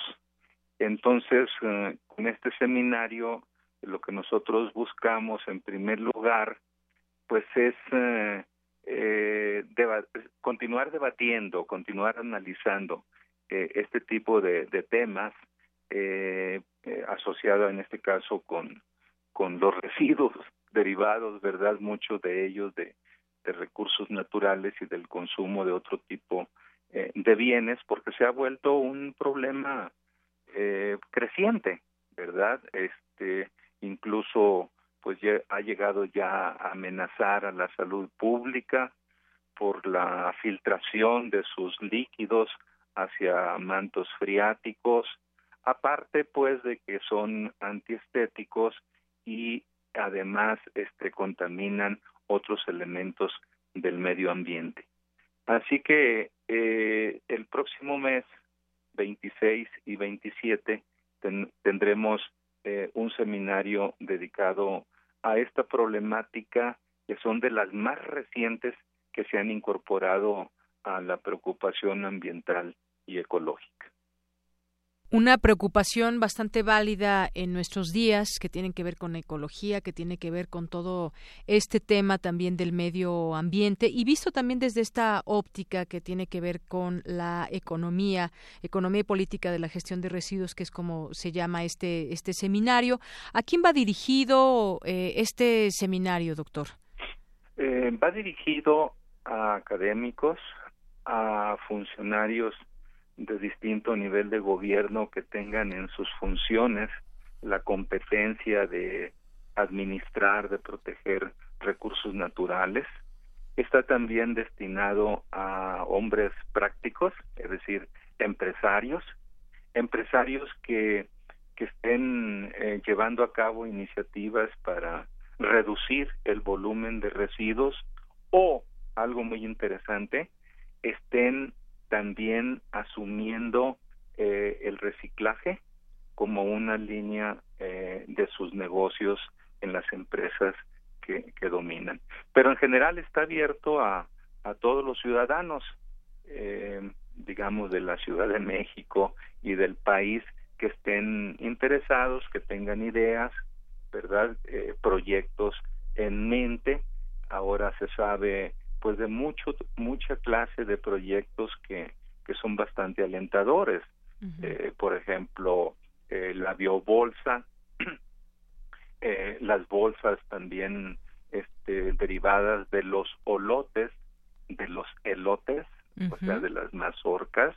Y eh, esto lo menciono porque van dirigidas evidentemente a a tratar de minimizar al máximo el consumo o el uso de bolsas este, de plástico que como sabemos pues son este eh, uno de los contribuyentes más visibles porque andan flotando en el aire o porque los vemos a la vera de los caminos cuando salimos este eh, de las de nuestras ciudades donde vivimos eh, eh verdad entonces eh, hay ese tipo de esfuerzo. Entonces va destinado a todos ellos y, por supuesto también va destinado a nuestra propia disciplina, los economistas, porque como sabe eh, la radioaudiencia, este, la economía, eh, creo que con mucha razón, pues ha sido criticada su, su práctica, eh, eh, pues como motivadora, digamos, o incentivadora más del consumo masivo de bienes, este, sin reparar, eh, eh, hasta muy recientemente, pero históricamente no se había reparado mucho sobre dónde acomodar eh, eh, los residuos, los detritos de, de nuestro propio consumo. Y justamente le quería preguntar qué tipo de, residuos son estos de los que estamos hablando, para que también en este seminario, por lo que estoy leyendo, también se generan, pues, el estudio, búsqueda de soluciones que sean efectivas al creciente problema que provoca la producción de residuos, su correcta disposición, eh, cómo es que eh, de forma silenciosa o gradual se va sumando a muchos problemas económicos, sociales, ambientales que se van acumulando. Es decir, no solamente es hablar así como así de los residuos, sino todo el proceso que deben de seguir hasta dónde hasta dónde debemos entenderlo y generar esas soluciones. E, efectivamente, eh, lo que aspiramos es eh, en el seminario y claro, dentro de las restricciones de tiempo inherentes a cualquier seminario, pues ir de, es ir desde, desde esa, eh, digamos, plataforma que es, eh, digamos, las dimensiones que ha alcanzado eh, el problema de, de los montos de residuo que se van históricamente acumulando. El problema con ello, de Yanira, es que eh, la tasa de descomposición de los residuos en general es más lenta que la tasa de acumulación eh, de los propios residuos. Es decir, va una brecha abriéndose sobre el tiempo, eh, incluso tiempos inmemorables, vamos a decirlo, porque el problema de la basura es un asunto pues que viene con la propia humanidad. Eh, entonces vamos a tocar esos temas, ¿no? De tratar de dimensionar eh, eh, de hacer una el problema de hacer una taxonomía precisamente de los residuos. Hay ya una eh, distinguida doctora eh, muy joven por cierto eh, de la Facultad de Contaduría y Administración que nos va a hablar por ejemplo de basura espacial no eso nos puede dar una idea perfectamente hasta dónde hasta dónde hemos llegado. hasta dónde hemos llegado no pero pues también habrá este expositores sobre esto este esta basura o estos desechos de manejo especial pues que incluye verdad todo este tipo de material este médico que se genera en los hospitales eh, pero también de la basura vamos a decir electrónica no este que que pues contiene eh, elementos químicos, ¿verdad? Eh, bastante peligrosos eh, para, para el ser humano. Y evidentemente, pues vamos a llegar al, como siempre sucede, porque ese es el ciclo normal a las políticas, ¿verdad? Y entonces allí, pues lo que ya hay, tenemos expositores que nos hablará de, pues, de los esquemas de incentivos que han funcionado en el mundo, ¿no? Como los de reembolso eh, a cambio, digamos, de del contenedor de una bebida este refrescante y, y, y, a ir generando, digamos, en general, pues una cultura, eh, digamos, de tener cuidado también eh, eh de la basura. Y digo también porque hay otros muchos problemas que se nos están acumulando en la vida económica y social de los países. Así es, económica y social en los países. Esta es una parte que se relaciona con los residuos, cómo entenderlo, cómo generar esas soluciones. Y bueno, ¿dónde podemos encontrar más información si a alguien le interesa eh, ser parte de este seminario, doctor? Bueno, eh, dentro del sitio de la Facultad de Economía hay un espacio, digamos, un, nicho ahí reservado para esta revista eh, que igual a través de un proceso muy consensuado este se denomina tanta luz, ¿verdad? Para ilustrar eh, lo que a este eh, ser mitológico le sucedió, vivir rodeado de muchos eh, recursos, de muchos bienes este terrenales, vitales para su existencia, pero que por digamos mal uso o abuso de su uso, pues llega a un momento a la paradoja de no poder disfrutarlos. Entonces, estamos ahí en la página electrónica de la facultad, pero también en la eh, eh pósters y, y, otro tipo de medios con que estamos publicitando este seminario. Ahí aparecen los teléfonos de, de nuestra alma mater, eh, eh, ¿verdad? Este, y los correos electrónicos de uno mismo los ha colocado ahí a disposición de quien se interese en, en, venir a, a, nuestra a nuestro campus. Muy bien, pues ahí está ya la información, ahí en la página de la Facultad de Economía, todos estos eh, lugares que se pueden entrar en correos electrónicos para eh, conocer más del seminario Economía y Política de la Gestión de Residuos, que son varias temáticas, que aquí hemos ya hablado de ellas con una línea base y pues lo que pueden descubrir ahí dentro de eso, dirigido a, economistas, a la gente de la comunidad universitaria, público en general. Doctor, muchas gracias por estar con nosotros e invitarnos de viva voz a este seminario. Muchas gracias a ustedes, Deyanira. Hasta luego, muy buenas tardes. Doctor Benjamín García Páez, de la Coordinación Académica del Programa de Apoyo a Proyectos para la Innovación y Mejoramiento de la Enseñanza. Queremos escuchar tu voz. Nuestro teléfono en cabina es 55 36 43 39. Porque tu opinión es importante, síguenos en nuestras redes sociales, en Facebook como Prisma RU y en Twitter como arroba PrismaRU. Relatamos al mundo. Relatamos al mundo. Internacional RU. El Parlamento británico pidió la comparecencia del director ejecutivo de Facebook por la fuga de datos de 50 millones de usuarios a la consultora Cambridge Analytica, con el fin de manipular las campañas electorales. Ayer la compañía perdió 6 mil millones de dólares tras la caída de sus acciones el legislador Jordi Sánchez dejaría su escaño en el Parlamento de Cataluña a cambio de su libertad. Así lo ha anunciado su abogado en su tercera comparecencia ante el Tribunal Supremo, que revisa el recurso del número 2 de Junts per Catalunya contra el auto de prisión. El presidente de Turquía, Recep Tayyip Erdogan, dijo que podría haber una segunda operación militar rama de olivo en la ciudad de Sinjar, en el Kurdistán iraquí. Le hemos dicho al gobierno central que hay un proceso para establecer un segundo candil. ¿Dónde está este segundo candil? está en Sinjar, en el Kurdistán iraquí. Si ustedes pueden manejar esta situación, entonces háganlo. Si no pueden, nosotros podemos ingresar a Sinjar repentinamente en una noche y limpiamos esos elementos del PKK. Venezuela respondió con indignación a la decisión del presidente estadounidense Donald Trump de prohibir todas las transacciones con el petro, la nueva criptomoneda lanzada por el presidente venezolano Nicolás Maduro, quien calificó el decreto como ilegal y vergonzoso. Como esto va bien y es bueno para todos los venezolanos, porque si al petro le va bien, le va bien a Venezuela.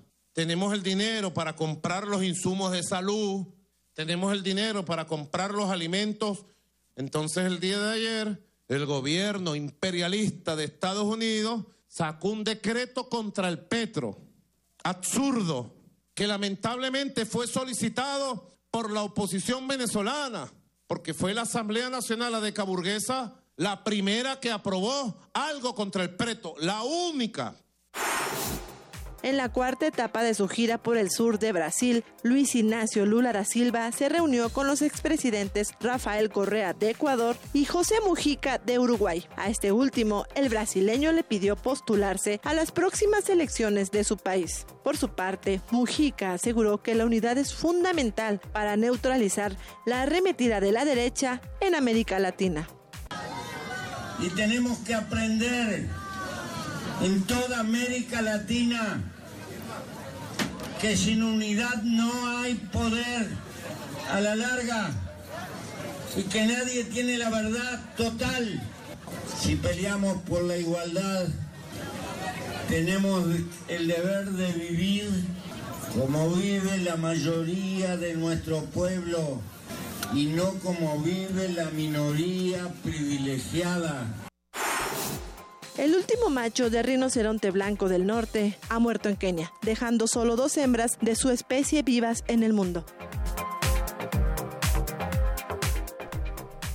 Continuamos aquí en Prisma RU, 2 de la tarde con 40 minutos y vaya tema también el que se vio inmiscuido Facebook, esta página que usan, esta red social que usan millones y millones de personas alrededor del mundo. Sus acciones tuvieron su peor día desde 2014. Siguieron en descenso tras el cierre del mercado, mientras funcionarios estadounidenses y europeos exigen respuestas luego de las revelaciones de que una empresa de publicidad política retuvo información tomó información de millones de usuarios de la red social sin su consentimiento.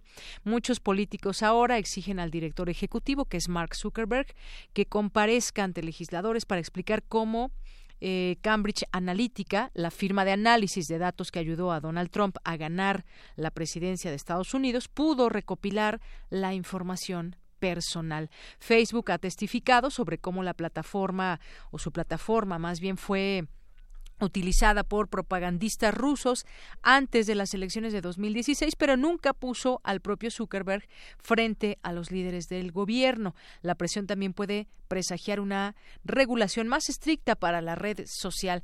Y es que, bueno, pues más allá de esta, estos datos que se toman sin consentimiento, muchas veces, pues bueno, ahí al tener expuesta a esta red social los datos, fotografías, información sensible y demás, pues cualquiera puede hacer uso indebido de estos datos. Sin embargo, esto se da a una gran escala. Una de las senadoras demócratas eh, y un republicano pidieron al presidente del Comité Judicial que llame a las empresas tecnológicas, incluidas Twitter y Google. Es decir, hay una, una situación en donde queda al pues eh, los datos expuestos de millones de personas y esto pues bueno trae sus consecuencias no solamente el propio hecho de que se den a conocer sino también las consecuencias que trae o para qué son utilizadas. Ya ha habido una audiencia el mismo viernes pasado Facebook dijo que un, una persona había utilizado las herramientas de inicio para que la gente se inscribiera en una aplicación de análisis de personalidad diseñada con fines académicos. Y es que no es la primera vez que sucede que llega alguna pues alguna herramienta que queremos utilizar porque está muy vistosa y demás y entonces pues ahí recogen nuestros datos y ahí recogen muchas más cosas y bueno, pues esos son los riesgos también de usar una red social tan importante como lo es Facebook, que obviamente tiene sus reglas, tiene sus avisos de privacidad, de información, que no todos los leemos de pie a pie, y entonces ahí en las letras chicas, que pues es prácticamente todo este contrato, pues no nos damos cuenta a qué le estamos dando permiso a esta red social. Son las 2.43. Queremos escuchar tu voz. Nuestro teléfono en cabina es 55 36 43 39. Gaceta UNAM.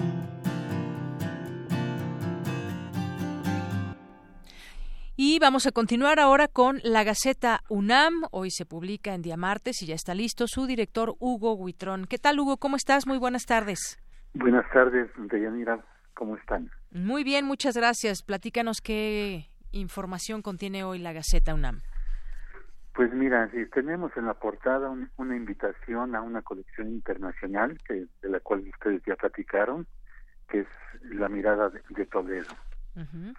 Es una invitación para que vayan. Eh, esto se va a exhibir este, en San Carlos, la Academia 22, Colonia Centro, y permanecerá abierta hasta el 25 de mayo, de lunes a viernes de 10 a 18 horas. Como ustedes ya lo comentaron, se pueden apreciar a varios eh, pintores, muralistas, paisajistas. Está muy interesante. Muy bien, pues ahí está la recomendación de nueva cuenta. Eh. Sí. Y mira, en la sección de academia tenemos eh, algunas notas, una que habla sobre los efectos de las drogas en el cerebro, de la semana del cerebro que se realizó este esta anterior donde tuvimos varias eh, varias información sobre eh, cómo trabaja el cerebro, qué necesita el cerebro y una de las notas es este efecto de las drogas. Claro, y, una, y varias preguntas con las que inicia esta nota que dice, por ejemplo, ¿qué efectos tienen los hongos alucinógenos en el cerebro? ¿Qué hace la marihuana? ¿Realmente hay medicinas para mejorar el aprendizaje? ¿O qué sustancias son más adictivas? Son algunas de las dudas que eh, jóvenes de la Preparatoria 9 externaron a Ricardo Tapia y Barguengoitia, que justamente habló este experto con los preparatorianos. Así es, y me explica el papel fundamental en la comunicación entre las neuronas. ¿Qué más? Y en otra, en otra nota tenemos un espectáculo de color y longevidad en el Jardín Botánico, una familia de los, de los agaves que este, crece 5 metros, tiene una longitud, 2.5 metros mide el tallo, es una belleza, una una planta bella que la pueden ir a visitar en, al jardín botánico. En otra nota hablamos sobre la libertad de expresión en el Seminario Universitario de Transparencia que está a cargo de Jacqueline Pechard. En una reunión se habló de que está amenazada la libertad de expresión por corrupción y la debilidad del Estado de Derecho. En otra nota también se mencionan a las obesidades y se dice que hoy en día debe hablarse de obesidades y no de obesidad. Así es interesante, obesidades, no no es hablamos solamente de una y en este sentido urge cambio de actitud hacia la vida. Interesante el artículo seguramente. Sí, es urge que cambiemos nuestra forma de vivir. En otra nota tenemos una reunión de 75 instituciones organizada por la UDUAL la, la Unión de Universidades de América Latina y el Caribe tuvo una reunión donde invitan a la integración y cooperación entre universidades. Y en comunidad tenemos algo que ya también ustedes mencionaron, el, diseño, este, dos prototipos de universitarios ganaron un, un, concurso, la UNAM Motorsports triunfó en la Fórmula SAE en México, con dos prototipos, uno eléctrico y otro de combustión interna. eh, recordamos también el Premio Nacional a Binomios Caninos que se le dieron a nuestros a nuestros rescatistas, la unidad K9 de rescate y salvamento de la UNAM. Y en cultura tenemos que también eh, en línea se puso el fondo Beatriz de la Fuente. 1.272 expedientes y 15.947 digitalizaciones forman parte del archivo académico que está a disposición para los universitarios y el público en general. Especializado en arte precolombino. sí, sí. Y también, pues, este, Ayotzinapa, que lo hemos mencionado en las dos ocasiones anteriores de nuestra participación, Ayotzinapa, el paso de la tortuga, obtuvo dos distinciones, la del público y Guerrero de la prensa, que se exhibió, como como ustedes recordarán, en el Festival Internacional de Cine de Guadalajara y que próximamente se va se va a transmitir por TV Claro, cine documental sobre Ayotzinapa. Así es. Y también tenemos nuestra agenda semanal, donde vienen las todas las actividades académicas, deportivas y culturales que se van a realizar durante la semana. Eh, que ahí tenemos en la portada un me quiero, me cuido, que invitan a, a, la comunidad a cuidarse, a, hacer ejercicio, y eso es parte de lo que tenemos en nuestra gaceta del día de hoy. Muy bien, bueno, pues ahí está disponible para que todos la puedan la puedan ojear y puedan enterarse de muchas cosas o también está de manera digital. Eh, así es, en efecto. Muy pues, bien, pues Hugo, muchas, gracias. Muchas gracias y esperamos este, escucharnos después de Semana Santa, creo. Después de Semana nos vemos el jueves. Muy bien. Bueno, todavía pues nos escuchamos el jueves. Todavía nos escuchamos el jueves, nos despedimos y bueno, pues seguimos ahí al tanto de la información siempre de Gaceta, Hugo. Muchas gracias, Deyanira. Un saludo para todos y no se olviden, sean felices. Seamos felices. Gracias, Hugo. Un abrazo. Buenas tardes. Hasta luego. Porque tu opinión es importante, síguenos en nuestras redes sociales, en Facebook como Prisma RU y en Twitter como arroba PrismaRU. Queremos escuchar tu voz. Nuestro teléfono en cabina es 55 36 43 39. Colaboradores RU. Literatura. Dos de la tarde con 50 minutos y ya estamos ahora vía telefónica con Alejandro Toledo, ensayista y miembro del Sistema Nacional de Creadores de Arte. Ahora ya te vamos a escuchar los días martes. Alejandro, bienvenido, buenas tardes. Sí, ¿qué tal, Deyanira? ¿Cómo estás? Buenas tardes. Muy bien, muchas gracias. Bueno, pues el día de hoy, Alejandro, abordarás la literatura de la escritora mexicana Josefina Vicens. Este año se cumplen 30 años de su muerte. Platícanos. Sí, mira, ella es un, caso peculiar. Un poco a la, a la manera de María Luisa Bombal, de la que hablé hace una semana, también de Juan Rulfo, es solo autora de dos libros.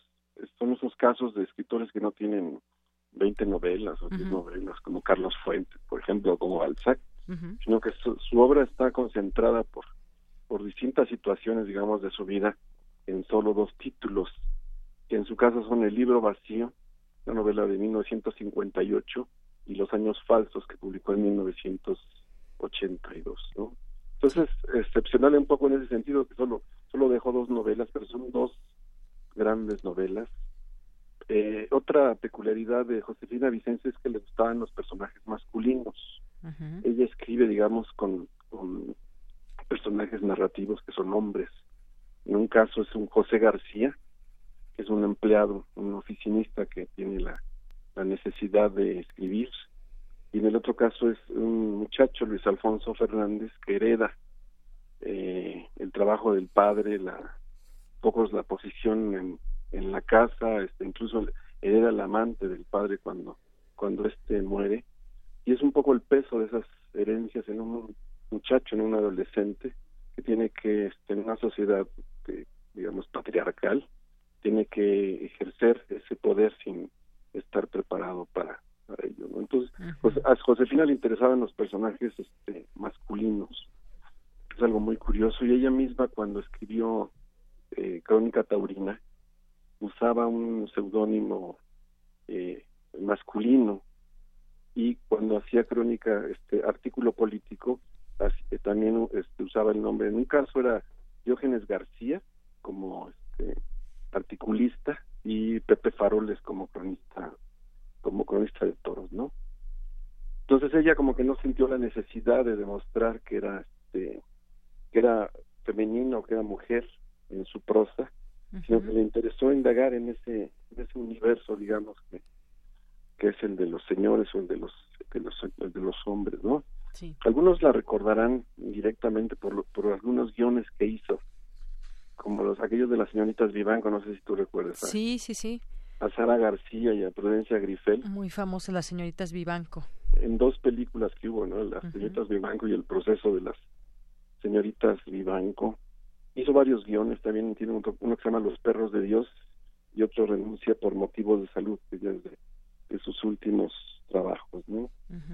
Entonces es una escritora muy interesante por, por, esto que te digo, porque le interesa el, el, orbe del masculino, sus personajes femeninos incluso para algunos este para algunos críticos este, son curiosamente muy conservadores las mujeres que, aparecen en su obra y digamos que lo lo revolucionario, lo vanguardista, estará más en el modo en que José García o Luis Alfonso Fernández miran miran el entorno en el que están viviendo. ¿no?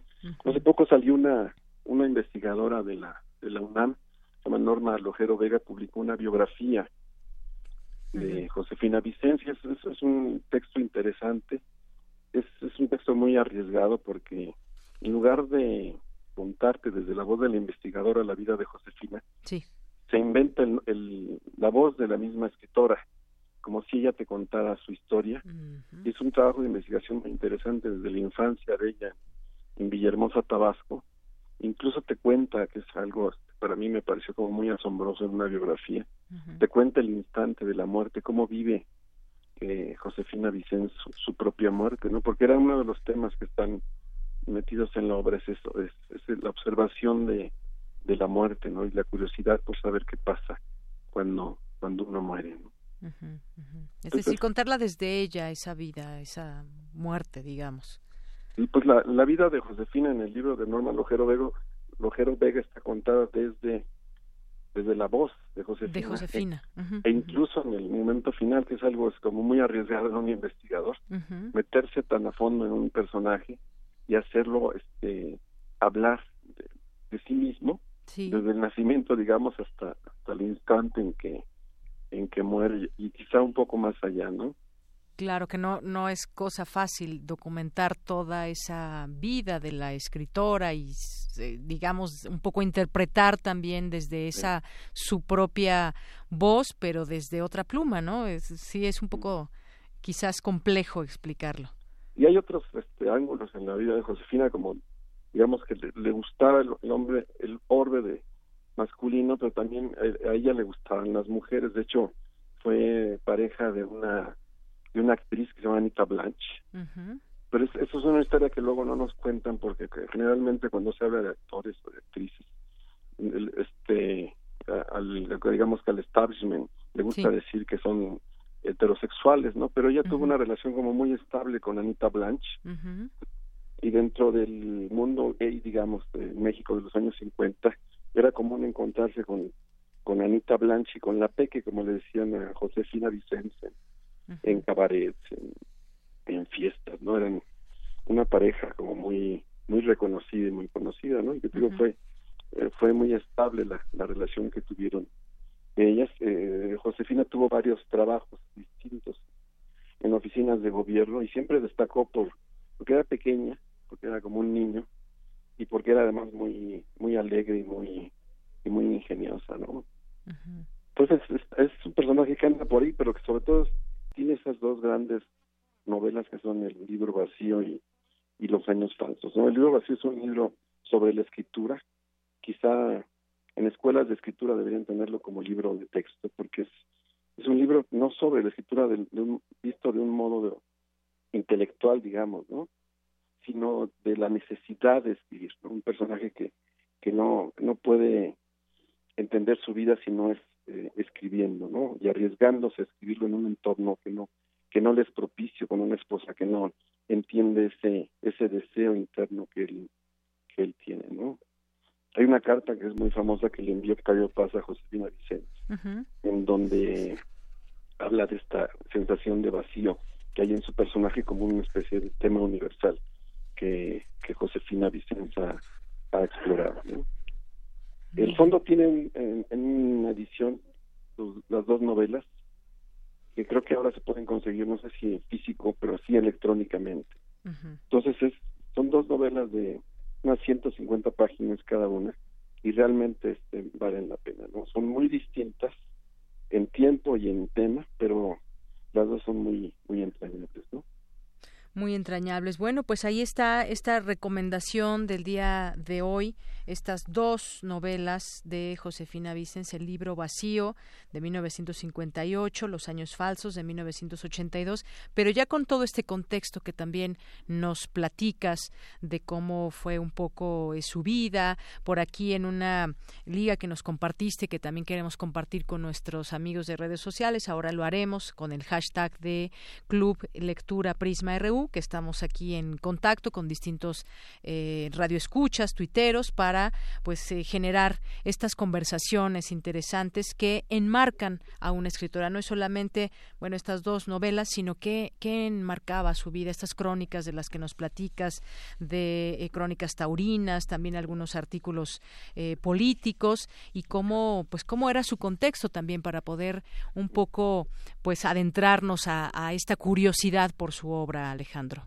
Sí, yo tengo un proyecto en el fondo con Norma uh Vega de recopilar las crónicas taurinas y los artículos políticos, porque son muy poco conocidos, ¿no? Pero era, era muy simpático lo que ella hacía en, el mundo de los toros, porque incluso en algún momento un, un boxeador se presentó en la en su oficina buscando a Pepe Faroles porque quería retarlo por, estar en desacuerdo con sus crónicas. Entonces era, era muy audaz ella en, todo lo que hizo, incluso en, los guiones de cine, por ejemplo, si se acuerdan a, las hermanitas Vivanco, eran muy divertidas y eran muy audaces ellas.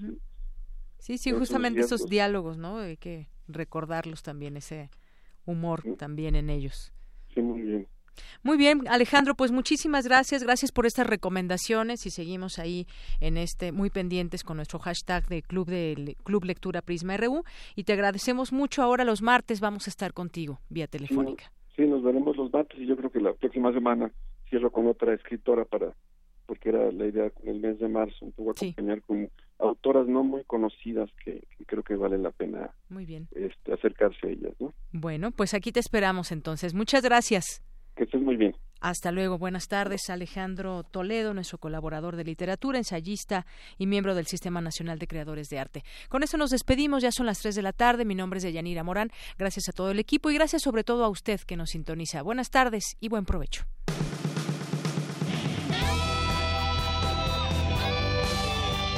Prisma RU. Relatamos al mundo.